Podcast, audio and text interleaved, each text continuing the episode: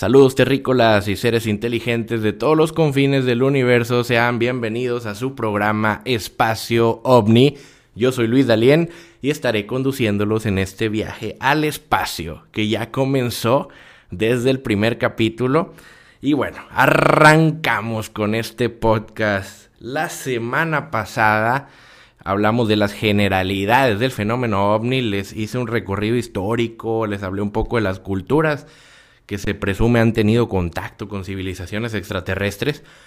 Pero bueno, voy a traer a colación dos aspectos destacados para hacer este segundo capítulo. El primero es la definición de ovni, objeto volador no identificado, y la diferencia que existe con el término vehículo extraterrestre dirigido. Recordemos que un objeto volador no identificado pues es un objeto que ustedes pueden observar en el cielo y no puedan determinar a ciencia cierta qué es. A lo mejor y están viendo una luz en un mal ángulo, una, una luz de un avión que no tengan identificado. En ese momento tal vez ustedes no puedan acceder a la información eh, aérea para saber si hay un avión volando en esa zona, si es un helicóptero o tal vez estén viendo un fenómeno meteorológico, pero como ustedes no lo pueden identificar, no pueden saber a ciencia cierta qué es lo que están viendo, pues bueno, probablemente estén viendo un objeto volador no identificado, pero eso no significa que ustedes estén viendo una nave espacial o una nave de origen extraterrestre. Cuando ustedes están completamente seguros, completamente seguros de que lo que están viendo no es un avión, no es un fenómeno meteorológico, no es un dron, están viendo un objeto que se comporta al parecer de una manera inteligente, con una trayectoria más o menos eh, definida, em, con ciertas características que se asemejen a una nave, entonces ustedes probablemente podrían asegurar que están viendo un vehículo extraterrestre dirigido. Y bueno, en la historia se han dado muchos de estos casos. En este capítulo vamos a ver cuáles son los eventos ovnis más destacados que han acontecido a través de la historia. No se me desesperen, yo sé que ustedes ya quieren que hablemos de lleno de extraterrestres, de abducciones, de todos esos temas, pero bueno, es importante generar un contexto, que conozcan un poco la historia, que sepan que desde siempre han habido estos avistamientos, desde cuándo, cuáles son, en qué fechas han, han sido registrados todos estos eventos ovnis y bueno, de eso es lo que vamos a hablar en este capítulo. Y otra cosa que tengo que traer a colación del primer capítulo, pues es la escala de Heinet. Como yo les comentaba, Heinet fue un astrofísico y un ufólogo muy importante que estuvo a cargo del proyecto Libro Azul. Y bueno, él para poder clasificar tantos casos que le llegaban, porque él estuvo investigando todos los fenómenos ovnis y, le, contaban relatos de avistamientos, de abducciones, de todo tipo. Entonces, para poder clasificar toda la información que les llegaba, que a él le llegaba, perdón, tuvo que hacer una escala, la famosa escala de Heinet, donde divide los encuentros cercanos con este tipo de objetos, con este tipo de fenómenos, pues en primero, segundo, tercer y cuarto tipo, dependiendo el, grado de contacto que, que tuvieron los, los testigos. Así que bueno, el día de hoy estaremos hablando de eso. Les voy a presentar los casos más importantes que han sido guardados en la historia y ojo, la mayoría de los casos que voy a mencionar, pues les voy a dedicar un espacio más adelante para que ustedes conozcan esas historias a fondo y sepan todo lo que pasó detrás de, de cada uno de esos casos. Hoy los voy a mencionar de una manera muy general para que vayan dándose una idea desde cuándo hay avistamientos y qué tipo de avistamientos hay, porque hay, hay de, todos los tipos de contactos en la escala Heineck. Y bueno, también van a faltar muchísimos. La verdad es que em, en, este, en este rubro hay muchísimo, hay muchísima tela de donde cortar. Incluso si ustedes sienten que se me pasó uno muy importante que debió haber sido mencionado, pues más adelante ya saben que yo les dejo el correo y me lo mencionan aquí con gusto. En otro capítulo lo mencionamos para que ustedes tengan toda la información completa, ya saben. Y bueno, vamos a arrancar con este segundo capítulo mencionando cuáles han sido los encuentros cercanos de primer tipo más importantes que han sido pues guardados en la historia. Empezamos Yéndonos hasta Sudamérica, vámonos hasta Chile en 1868. Estamos hablando casi ya 200 años en la población, la población de Copiapó. Se registró un fenómeno celeste inexplicado. Los entusiastas lo describen como el primer avistamiento documentado. Es un, este, un avistamiento que sucedió en ese pueblo donde muchos testigos eh, vieron un fenómeno que no entendieron en ese momento, en ese, en ese tiempo todavía no se tenía acuñado algún término de platillos voladores, de objetos voladores no identificados. Entonces, bueno, la, gente solamente relataba cuando veía algo completamente extraño en el cielo y lo dejaba plasmado o, quedó plasmado este, este, este suceso. Pero pues ya aquí podemos empezar a darnos una pauta de que desde hace mucho tiempo ya eh, se, empezaba se empezaban a registrar avistamientos de objetos en el cielo.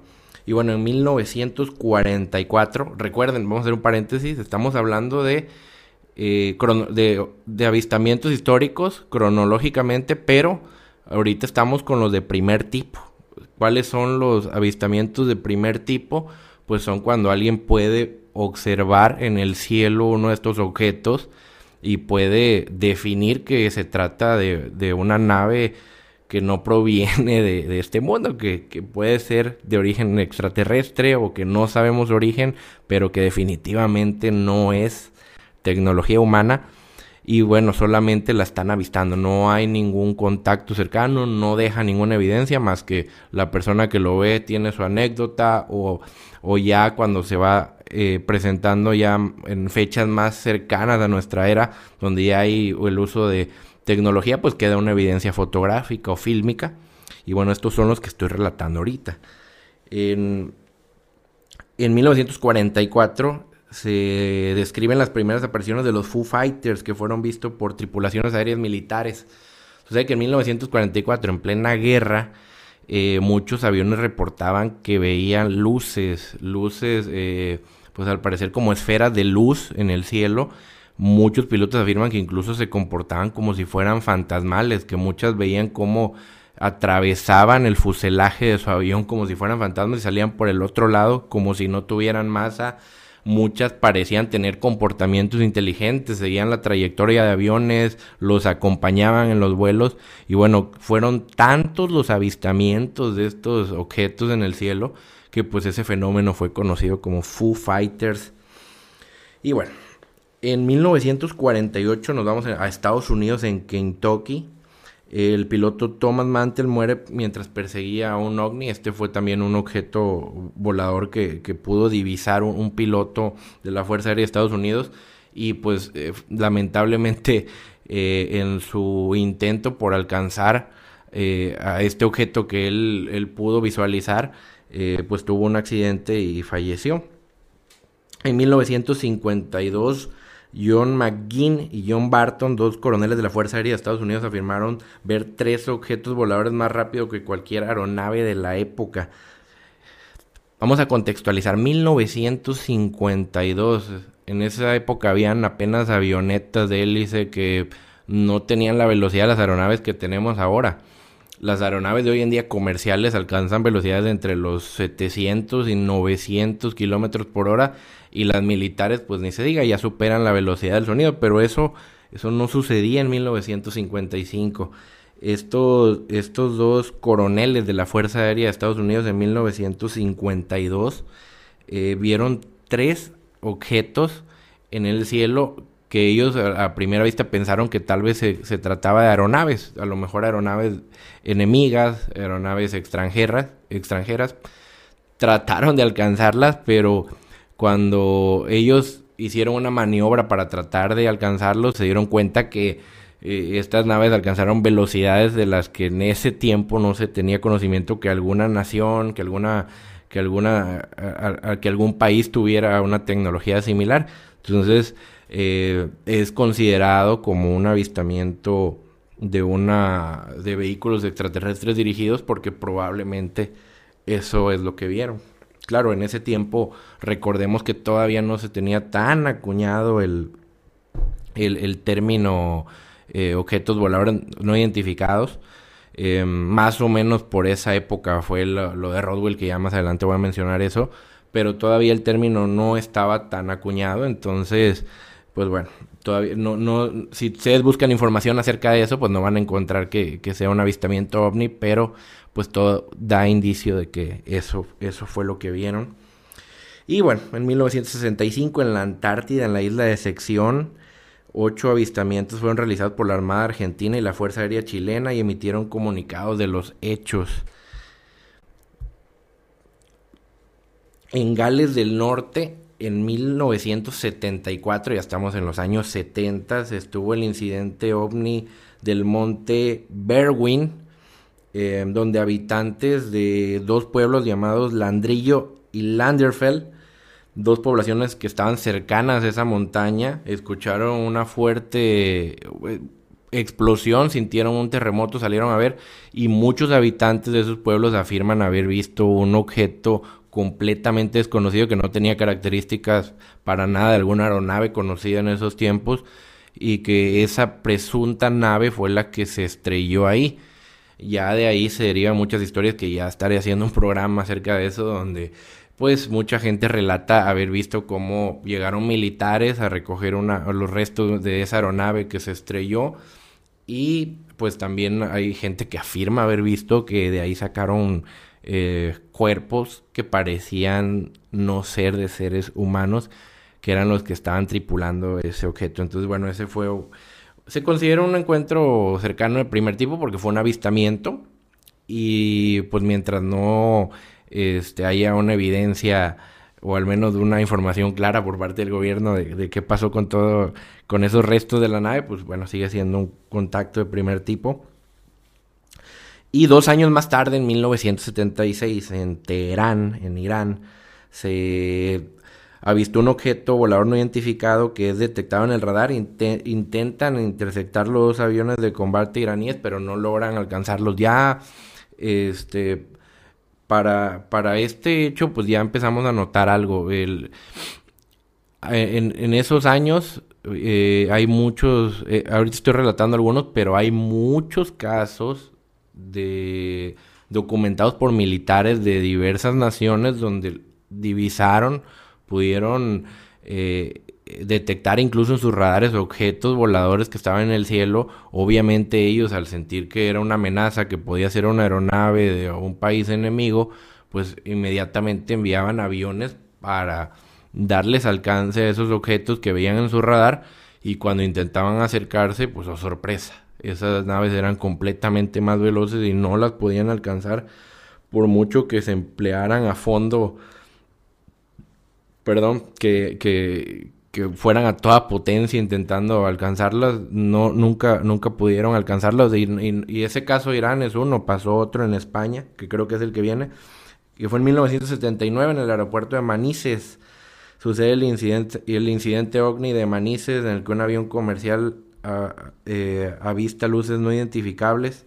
No sé si lo esté confundiendo me parece que no. Creo que aquí este, lo encontré como que lo vio un, este, un avión comercial.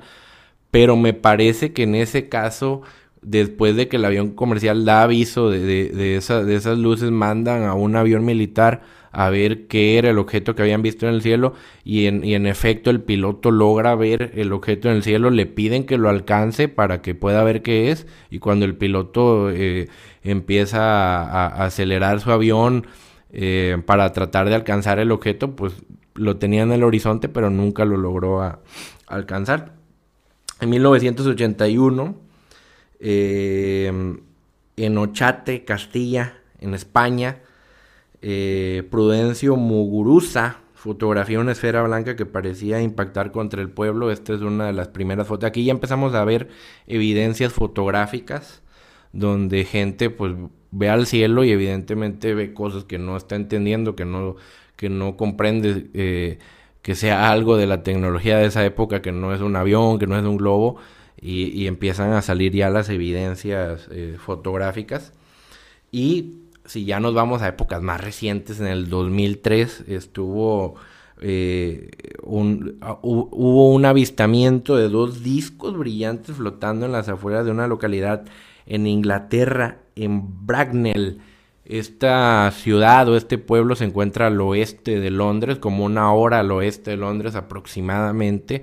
Y en 2003, fíjense, o sea, ya son años más recientes, eh, se pudieron ver dos discos, hay muchas fotografías, ustedes búsquenlo en Google, el, caso ovni de Bradnell y, este, hay muchas fotografías de, de, ese avistamiento. Y aquí podemos destacar algo, que no es un avistamiento de una persona o, dos personas, es localidades enteras, pueblos enteros los que, los que pueden eh, visualizar este fenómeno y pues eh, cada quien se queda con una, con una evidencia fotográfica de diferentes ángulos, entonces de una manera fácil de comprobar que, que, este fenómeno fue real. Y nos vamos aquí mismo a nuestro país, a México, en 2004. Este caso fue presentado por el maestro Maussan. Eh, en 2004 en, en, Campeche, más o menos este, sobre la costa de Campeche, 16 ovnis fueron avistados por la Fuerza Aérea Mexicana. Hay videos, ustedes los pueden buscar ahí, en, ya sea en el canal de Jaime Maussan, incluso en otros canales de ufología han presentado este caso y es muy impresionante porque vienen los pilotos, perdón, vienen los aviones militares mexicanos y están visualizando esos objetos volando, digamos, en, en, paralelo a como vienen las aeronaves y, y al parecer, pues parecen bolas de luz, parecen esferas eh, que, van alineadas volando este, a, una velocidad controlada. Em, y bueno, no se sabe eh, con certeza, los, militares en el momento que, van grabando las esferas, pues no logran definir que sean aeronaves. Ellos estaban haciendo un vuelo de reconocimiento para, para pues, hacer seguridad en la zona, porque muchas veces por esa, por esa zona, por esa ruta, suelen pasar aeronaves.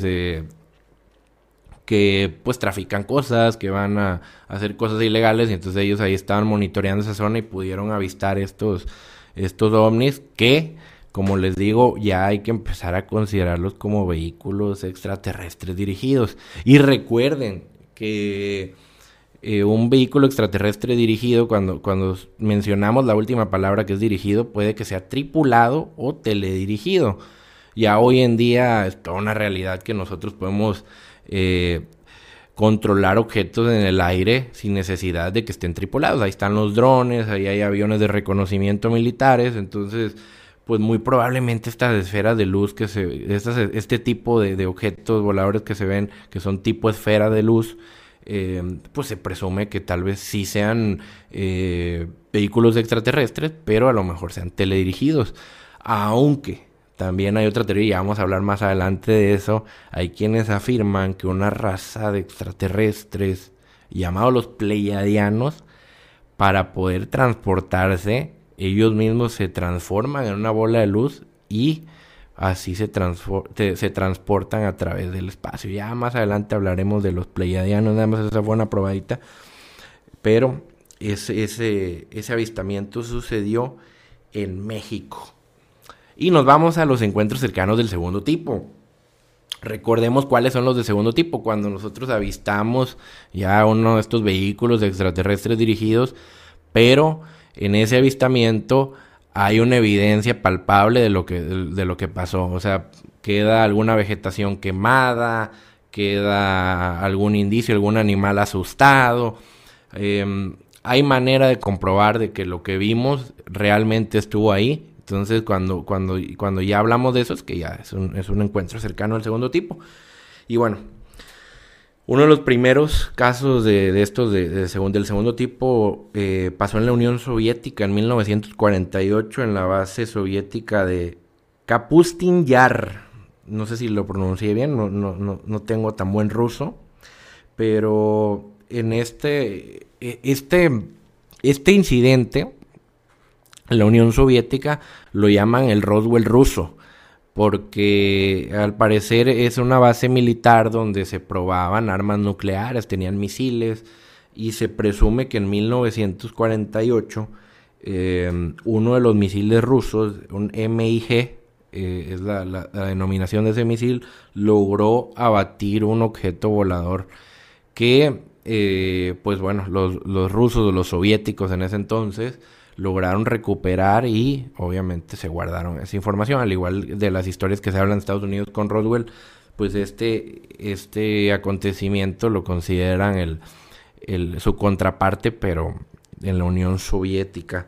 Ya más adelante hablaremos de él, pero este es, digamos, uno de los primeros contactos de segundo tipo, porque ya tienen una, una, evidencia palpable. Claro, no para nosotros, no para el público en general, pero por ahí el gobierno se quedó con algo. Y en 1897 retrocedemos más, eh, perdón aquí por la cronología, en el pueblo de Aurora, en, Texas, Estados Unidos, sucede el incidente Aurora, donde un objeto no identificado se estrella contra un molino. Ahí lo que sucedió fue que pues varias gente de ese pueblo logró ver un objeto volador que no era un avión, que no pudieron identificar qué era, que era muy raro, impactó en, un molino y bueno, rápidamente se habla de que acudió, este, acudieron, acudió el gobierno y pues se llevaron los restos y todavía se dice que hubo una lápida ahí del piloto que conducía esa aeronave o del, o del tripulante de esa nave que misteriosamente desapareció después de unos años que pusieron esa, esa lápida por, por el accidente que hubo en ese pueblo. Nos vamos ya a, a tiempos más actuales. Estamos hablando, recuerden, de encuentros cercanos del segundo tipo. En mayo del 2016, estamos hablando que estamos en 2021, eh, aproximadamente cinco añitos, en San Gabriel de Varadero, un grupo de pobladores asegura haber visto objetos de forma triangular que descendieron a la superficie y dejaron huellas y emitieron estruendosos sonidos. Eh, este caso pues se consideró también un, caso ovni importante y, la importancia radica en que es reciente y que bueno, que al, dejar huellas que pudieron ir investigadores a, constatar eh, de qué se trataban y que había una huella radiológica en el lugar, pues eso eh, genera eh, importancia de saber qué fue lo que estuvo ahí, qué tecnología pudo haber aterrizado ahí. Este, se habla de que pudo haber sido algo militar, pero ya sabemos que en este programa creemos que se trató pues de un vehículo extraterrestre dirigido. Y uno de los casos más este que a mí más me gustan y va a haber un programa de este que voy a mencionar es el caso de Bariloche en Argentina. Esto sucedió en 1995, igual y, ya tiene un poquito más de 20 años, pero es reciente. Em, un avión de aerolíneas argentinas que estaba a punto de aterrizar en la ciudad de Bariloche al momento de que iba, ya estaba eh, haciendo sus maniobras para, para enfilarse a la pista y, proceder al aterrizaje, pudo visualizar un objeto volador en el cielo que él no supo que era en ese momento él, el, capitán de esa, de esa aeronave que se llama Jorge Polanco da aviso a la torre de control y les dice, oigan, estoy viendo algo en mi radar y, y aparte lo estoy constatando visualmente, este, no voy a poder aterrizar. Entonces torre de control checa su radar y dice, oigan, oye, no tenemos nada no tenemos ningún tránsito este, que esté delante tuyo, solamente viene un avión atrás que va a aterrizar después de ti, pero no hay nada más. Y entonces el piloto dice, oye, pero si es que lo estoy viendo y si yo continúo con mi maniobra de aterrizaje, pues me voy a chocar. Entonces el, piloto hizo un, un movimiento de, alto riesgo, de una, una maniobra para poder eh, evitar la colisión con este objeto volador en el aire y al momento de que el piloto realiza esa maniobra que no le dijo, pero ni a su copiloto, él, él dijo, oye, si continúo me choco y pues voy a causar un accidente, pues no te, alzo otra vez el avión y, y, y, este, y hago esa maniobra evasiva. Pues al momento de que la hace, al mismo tiempo el objeto volador anticipa el movimiento y se pone otra vez enfrente del avión. Un, un movimiento que ni siquiera la aeronave militar más avanzada conocida hasta la época, podía ser. Y además de eso hay que añadirle una cereza al pastel. En el momento que hace esa maniobra, se, va, se van todas las luces en el aeropuerto de Bariloche. Y, fue uno de los casos más sorprendentes y más recientes de un objeto, de un vehículo extraterrestre dirigido y del peligro que puede representar para, para los vuelos comerciales. Este piloto hizo esa maniobra, al final el, objeto volador pues se perdió en, el, aire y ya él pudo realizar e, esta su maniobra de aterrizaje, pero bueno, fue un, un incidente que quedó bien documentado, que ha sido estudiado, que se le ha tratado de dar explicación, pero sigue siendo sorprendente y pues marcó la vida de este piloto para toda la vida y, supongo también la de los pasajeros que venían en ese vuelo de aerolíneas argentinas. Se considera, bueno, hay, hay que mencionar este punto, se considera un encuentro cercano del segundo tipo porque hay una evidencia, hay una evidencia de lo que pasó, se fue la luz en el aeropuerto y hubo un riesgo real de que la aeronave pudiera hacer un contacto, chocar con este objeto y ocasionar un accidente. Entonces, al haber esa evidencia, se considera un encuentro cercano del segundo tipo. Y bueno, vamos a mencionar ya los de tercer tipo, que son ya un poco los más emocionantes. Eh, los encuentros cercanos de tercer tipo, ustedes saben que son los que incluyen ya un contacto o una comunicación eh, con los objetos voladores. Este, bueno, perdón, no con, un contacto más allá con los objetos voladores, o sea, que ya puedas visualizar que hay un tripulante o puedas establecer un contacto más directo con lo que estás viendo, sin que llegue a ser una abducción, sin que llegue a, haber un, trato interpersonal con los seres, pero que ya hay algo más palpable. Son muy raros, porque pues realmente en estos, en estos casos pues significa que además de ver la nave, lo puedes constatar que es extraterrestre porque ves tripulantes, este, pero no entras en un contacto tan, tan directo con ellos. En el primero de ellos, bueno, el primero que voy a incluir en mi lista, pues eh, sucedió en 1964 en Socorro, Nuevo México, donde Loni Zamora eh, presenció el despegue de una nave que quemó el lugar. Él era eh, una especie de de policía, venía en su recorrido normal y de repente logró visualizar una, una nave como en forma de huevo que se encontraba eh, eh, en, una, en un terreno. Em, entonces él decidió bajar a visualizar qué, qué es lo que estaba ahí, que, era esa forma rara de huevo que estaba viendo y bueno, para su sorpresa que va viendo dos hombrecillos verdes ahí debajo de la, de la nave. Yo no me imagino el susto que, que se pegó. Estamos hablando de 1964, ver dos cosas que no son humanas ahí abajo de, un artefacto que tampoco sabes qué es. Entonces él describe que vio cómo estos seres se suben a la nave, despegan la nave y deja un rastro de fuego ahí en la... Ahí, ahí donde estaba eh, pues aterrizada la nave, donde estaba colocada la nave. Y fue pues uno de los primeros encuentros cercanos del tercer tipo. ¿Por qué? Porque ya él pudo visualizar que habían seres no humanos que estaban tripulando esa nave y que estaban ahí, pues, digamos, bajaron a, darle una checadita a la nave a ver que, a ver si andaba bien de aceite para seguir el viaje y pues ahí los, ahí los pudo visualizar este Loni Zamora. En 1965, en Francia, Maurice Massé dice que observó a dos humanoides que le paralizaron con la rama de un árbol. Igual este fue un avistamiento donde no, no, este, no pudo visualizar una nave, pero sí tuvo contacto con dos, este, con dos seres de apariencia humanoide y su descripción pues coincide con, con extraterrestres grises, entonces eh, se considera igual también un encuentro cercano al tercer tipo. Em, porque pues no lo abdujeron, no se lo llevaron en, una nave, sin embargo sí él afirma que lo que al momento de que él los visualizó pues lo, lo paralizaron para que estos seres pues pudieran seguir su camino, dijeron así como no molestes chavo, te, te dejamos quieto unos segundos y nosotros seguimos nuestro camino. Y en 1980 pasó un encuentro cercano de tercer tipo, donde no vieron humanoides, pero ahorita les voy a explicar por qué es de tercer tipo.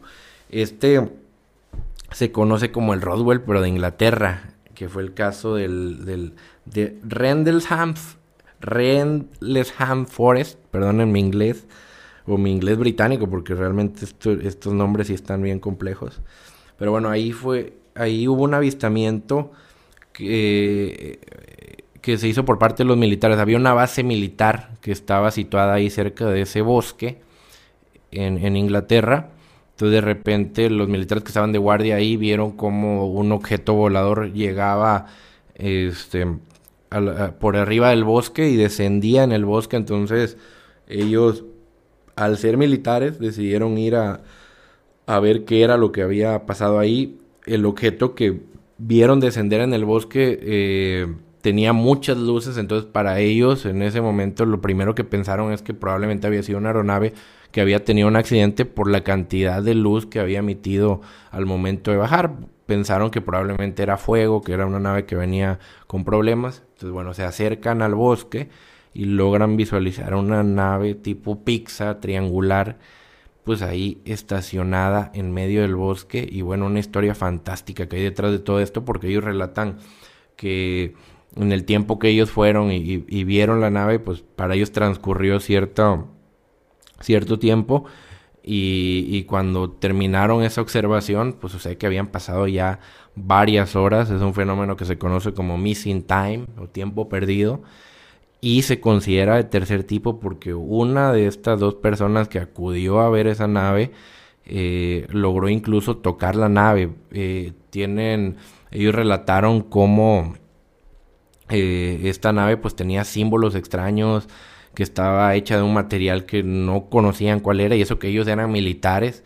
Era, era una base donde se presume incluso tenían armamento nuclear. Entonces, bueno, yo creo que ellos, para que se sorprendieran y vieran algo, eh, pues que no, que no supieran determinar de dónde provenía, pues ya, ya habla mucho de, de, la veracidad de este, de este caso. Y bueno, uno de ellos hizo contacto con la nave y luego se habla de que em, en las noches podía, eh, bueno, quedó con, como con una huella psicológica donde él, veía códigos binarios, que al final hubo un mensaje, bueno, es un tema que también planeo hacer un capítulo, pero es uno de los casos, este, en uno de los encuentros cercanos de tercer tipo donde no hay eh, entidades biológicas, pero como se tuvo un contacto con la nave, la tocaron, fueron a ver incluso eh, el lugar donde, donde aterrizó, que estaba parada en una especie de tripoide, y tomaron huellas eh, radiológicas para ver la, la, la, cantidad de energía que se había almacenado ahí y pudieron constatar que en efecto ahí, ahí estuvo algo que, que emitía radioactividad. Entonces, es un caso fantástico, sucedió en 1980 en Inglaterra y fue un, es uno de los casos que vamos a estar más, más adelante hablando en este programa porque está muy, muy interesante. Y nos vamos a los encuentros cercanos de cuarto tipo. Estos son los que les van a interesar porque cuando más adelante haga un capítulo de cada uno de ellos, pues eh, son, son los que más les van a gustar porque aquí es donde ya entran en contacto con nuestros hermanitos de otros mundos. En 1957 se dio el, primer caso documentado de una abducción que fue de un granjero brasileño llamado Antonio Vilas Boas. Él afirmó hacer, eh, haber sido abducido. Eh, él, se encontraba en unos campos donde él trabajaba cerca de, del pueblo de San Francisco de Sales, ahí en Brasil, y visualizó como eh, una nave descendía y lo de ella descendía un ser que rápidamente lo inmovilizaba, lo subía a su nave y bueno, de ahí se desprenden una serie de historias que él cuenta. Y de aquí cabe destacar que él no era una persona letrada, no era una persona que tuviera eh, acceso a, recursos, a una, una cultura general. Y además estamos hablando del 57 donde él pudiera inventar o, incluso lucrar con un tema así, lo cual le da mucha credibilidad a su caso porque cuenta muchas cosas eh, que hacen coherencia con, con, abducciones que sucedieron muchos años después eh, y este y bueno partiendo de la base que, que les digo que él era una persona que no conocía absolutamente nada acerca del tema de, ovnis o de extraterrestres o, de toda esta temática y relata una historia muy, muy, este, muy interesante. Ya tendremos ese programa de Antonio, Antonio Villasboas. En 1961, otro caso eh, obligado para cualquiera, eh, para cualquier entusiasta del fenómeno ovni o ufólogo, es el caso de la pareja de Betty y Barney Hill, una pareja que en 1961, digo ya mencioné el año, perdón, este, regresaban de vacaciones en su vehículo y de repente pudieron visualizar ahí en medio de la carretera oscura una luz intensa. Al momento de acercarse pudieron distinguir que se trataba de, una especie de disco volador. Em, ellos se hicieron a la orilla de la carretera, de repente solamente recuerdan cómo eh, volvieron a arrancar su coche y siguieron adelante, pero años más tarde a través de hipnosis lograron revelar qué fue lo que sucedió en ese espacio de tiempo, porque ellos tenían un, missing time en el momento en el que vieron la nave y, en el momento en el que ellos ya se encontraban como que volviendo a arrancar su, su vehículo a la orilla de la carretera para continuar su camino. Y pues a través de esa, de la hipnosis, ellos revelaron una historia tremendamente interesante donde al parecer eh, seres extraterrestres pues los abdujeron para experimentar con ellos interesante.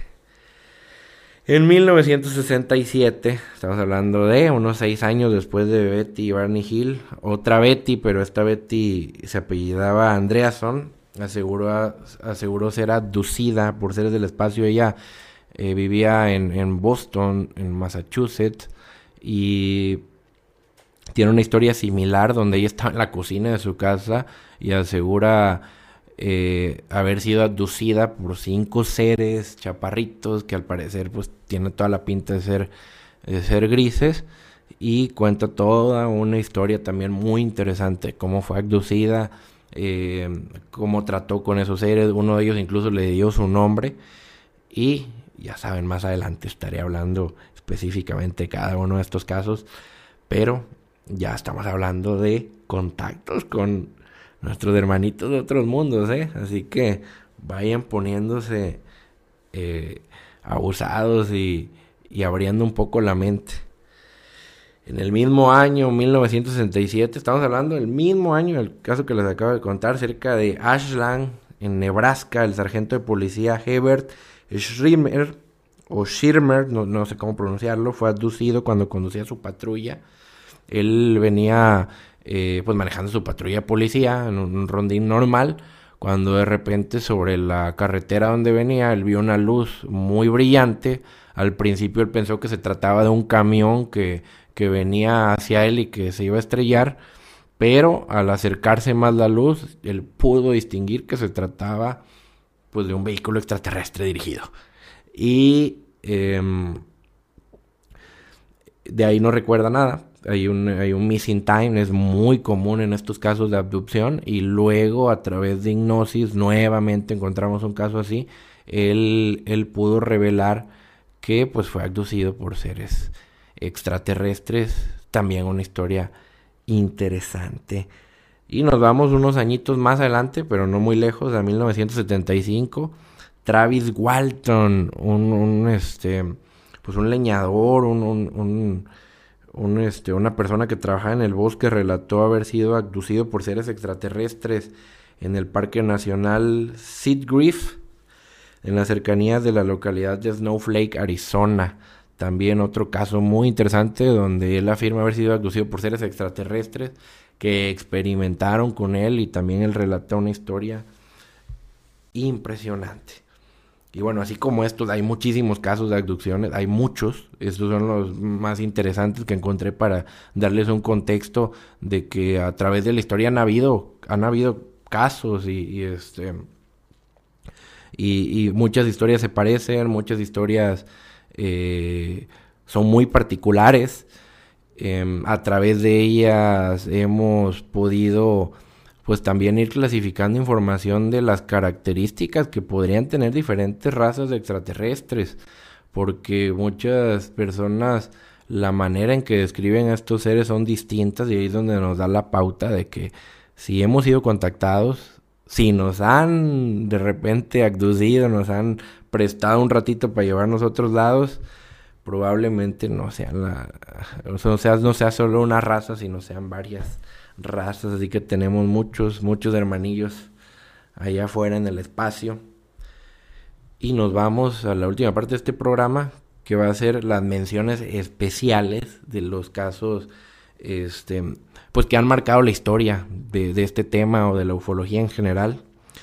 En 1947, ese año es especialísimo, todo entusiasta del fenómeno ovni, todo ufólogo, toda persona que le guste el tema extraterrestre sabe que 1947 es el año clave. Aquí sucedió el primer avistamiento por parte del piloto Kenneth Arnold, donde él, él, era un piloto de la, de la Fuerza Aérea de Estados Unidos. Entonces cuando él venía volando su aeronave, logró visualizar eh, tres objetos voladores no identificados. Ya sabemos ahora que eran vehículos extraterrestres dirigidos que volaban sobre el agua. En ese momento no se tenía para nada conocimiento del término ovni, mucho menos de vehículo extraterrestre dirigido, y mucho menos de ellos estaban pensando en que hubieran extraterrestres, al contrario, ellos estaban pensando en la guerra. Pensaban que cualquier otra cosa que volara en territorio estadounidense podría ser un enemigo, podrían ser los rusos o podría ser cualquier otro, otra, otra tecnología, otro país menos extraterrestres. Entonces, él para poder describir eso que vio, le acuñó el término de platos voladores. Entonces, la primera persona a la que le debemos ese, eh, digamos, ese cliché popular de, de hablar de platillos voladores es a Kenneth Arnold, que fue el primero que lo, que lo mencionó, que lo describió así, su avistamiento. Hoy en día sabemos que muchos de estos objetos que se ven tienen diferentes formas. Ya más adelante hablaremos de eso. Perdón por siempre andarles diciendo que más adelante y más adelante. Pero es que pues siempre va a haber mucha tela donde cortar. Entonces, regresando a Kenneth Arnold, pues es el, al que le acuñaron ese término. Sin saber que se trataba de, que, que, al final era, era un tema extraterrestre lo que estábamos hablando. Pero lo más importante en 1947 no fue Kenneth Arnold. Unos meses más tarde, esto ocurrió el 24 de junio de 1947. Y casi unos días después, unas semanitas después, el 4 de julio de 1947, en Roswell, Nuevo México, sucede el incidente más importante o que marcó un hito en la ufología, el, el incidente Roswell, donde se presume que cayó una nave, un platillo volador en esa zona y de, donde también se presume recuperaron los cuerpos de lo que al parecer son extraterrestres.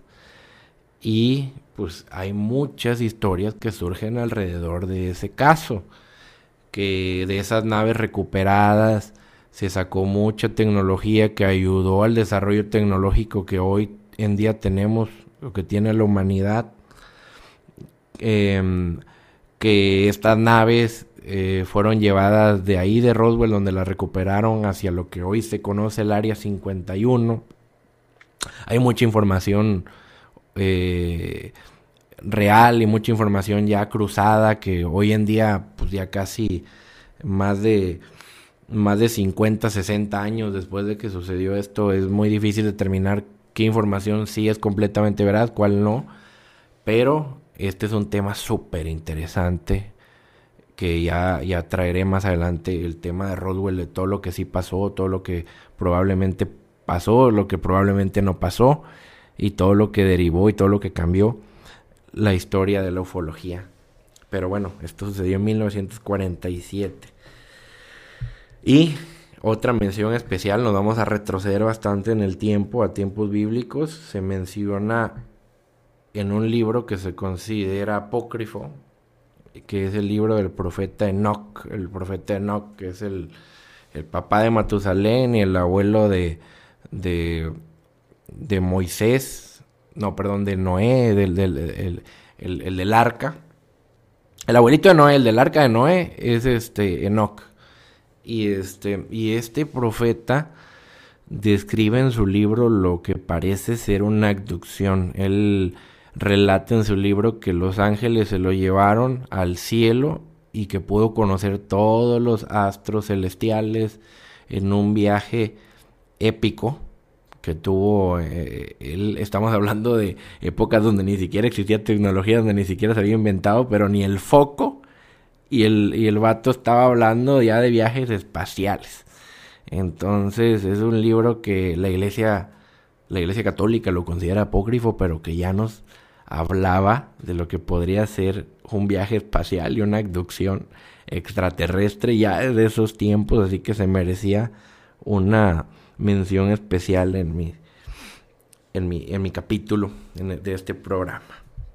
Así que bueno, como pudieron darse cuenta, de alguna forma u otra el fenómeno ovni siempre ha estado presente y ha sido parte de nuestra realidad desde hace mucho tiempo atrás.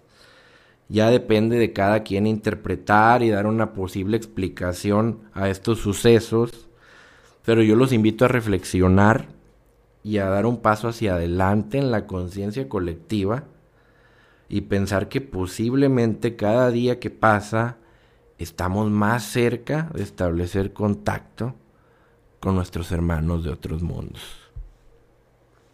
Recuerden que si ustedes tienen una historia que contar, una foto, un video, algo que quieran compartirnos aquí en Espacio OVNI, este espacio es para ustedes. Pueden escribirnos al correo espacio